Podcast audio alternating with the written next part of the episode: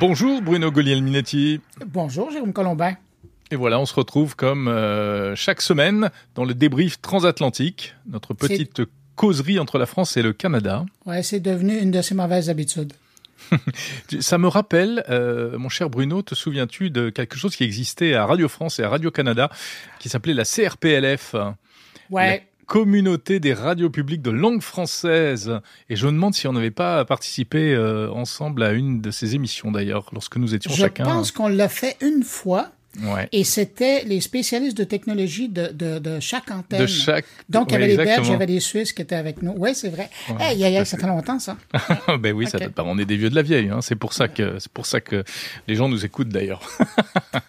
bon, euh, Bruno, cette semaine, euh, évidemment, c'est une actu qui n'est qui est tragique, hein, euh, parce que on voulait on voulait revenir là-dessus euh, sur euh, le versant, on va dire numérique et les suites numériques de, de ce drame qui s'est passé en Israël, avec une remontée de bretelles, on va dire ça comme ça ici en, Europe, des réseaux sociaux, notamment par l'Union européenne. Je sais que c'est des trucs que vous suivez de, de près, également de, de, de votre côté de l'Atlantique. Hein. Ouais, et tu sais, Jérôme, que moi, j'aime beaucoup casser du sucre sur le dos de l'Union européenne euh, et sûr. aussi de la France parce que euh, vous avez vraiment cette habitude de toujours vouloir réglementer. Mais j'avoue que cette semaine, euh, j'ai beaucoup aimé ce que euh, le grand patron breton a fait, c'est-à-dire euh, de ramener à l'ordre euh, autant le propriétaire de X que le propriétaire de Meta en leur disant Attention, là, vous êtes responsable de ce qui est euh, publié chez vous et euh, les a sommés, les deux, de ramener de l'ordre en, en 24 heures. Et ça, je pense que c'est, euh, ben, évidemment, c'est- de l'intérêt européen de le faire, mais ça a des retombées, comme la plupart d'ailleurs des, des gestes que vous faites sur, sur l'ensemble de la planète. Et moi, je tiens à vous remercier parce que c'est pas le Canada qui aurait fait un truc comme ça. Bah écoute, euh, effectivement, c'est vrai que l'Union européenne et notamment Thierry Breton est assez actif. Et alors cette histoire-là, en fait, euh, c'est c'est un peu, je dirais, un, si, on, si on creuse un peu et qu'on essaie de comprendre, euh, c'est un peu un test aussi pour. Alors, euh, on va pas revenir sur sur les, les faits eux-mêmes qui sont du- du- d'un niveau de tragédie euh, absolument abominable, mais c'est un test pour, euh, tu sais, le DSA, le Ben oui, Digital Services Act, qui est entré en vigueur en Europe, parce que finalement, c'est la première fois que un cas concret euh, se présente, hein, euh, des réseaux qui euh, ont l'air de déraper, et euh, là, ça ne rigole plus, puisque si ça continue, eh bien, il y a des sanctions qui pourront tomber, ça va pourrait aller jusqu'à 6% euh, du chiffre d'affaires, euh, etc., etc. Malgré tout, Thierry Breton a donné un ultimatum, euh, Elon Musk a répondu un peu euh, en renvoyant tout ça euh, d'un revers de manche.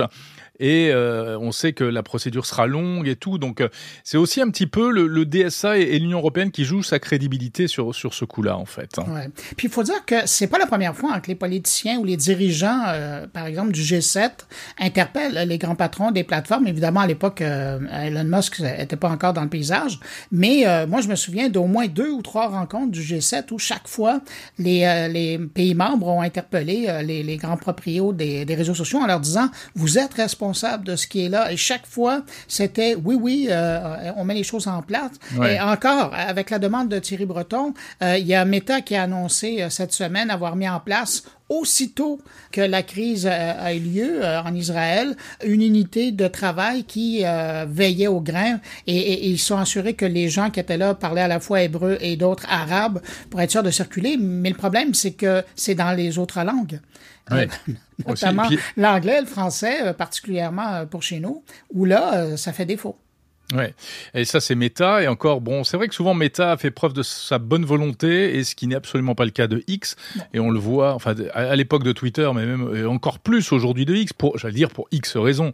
Euh, les raisons, c'est bah, des raisons pratiques. Hein. On sait qu'ils ont licencié une bonne partie du personnel chargé de la modération pour des raisons euh, de principe. Euh, Twitter était de toute façon plus libéral que Meta, et il l'est encore plus aujourd'hui. Il est libertarien même carrément avec euh, Elon Musk. Et, et je pense que ça va quand même assez loin parce que il faut quand même faire le distinguo entre des images choquantes et des propos choquants, etc et puis des contenus manifestement illicites et illégaux. Qui n'ont rien à voir. Tu as, vu comme moi euh, les extraits de jeux vidéo qu'on circulé ou, qui viennent de d'autres conflits? Oui, mais est-ce que c'est illégal? Est-ce que c'est illégal? C'est ça ben, aussi la question. C'est pas illégal, mais c'est de la désinformation. Alors voilà, c'est ça, c'est que depuis le DSA, la désinformation est devenue illégale en fait, d'une certaine manière. En tout cas, elle est plus, euh, elle est plus traquée. Mais on va vraiment vers une espèce de, de bras de fer euh, de concept, j'ai l'impression, entre eh bien euh, des gens comme Elon Musk et puis des gens comme Thierry Breton. C'est presque un face à face Musk-Breton. Hein? Et, ben, ça va euh, faire cas d'école. Hein? C'est clair que euh, les réseaux sociaux, euh, avant et après le conflit en Israël, ça va être deux choses, ça c'est certain. Il y avait déjà un avant et après Trump, hein, enfin, et mais là, ça va être, Mais, mais tu sais, je reviens encore plus précisément en France. Je regarde le ministre de la Justice chez vous qui a rappelé cette semaine aux élus, particulièrement, que faire de la propagande de groupes terroristes, et particulièrement sur les réseaux sociaux, c'était aussi criminel chez vous.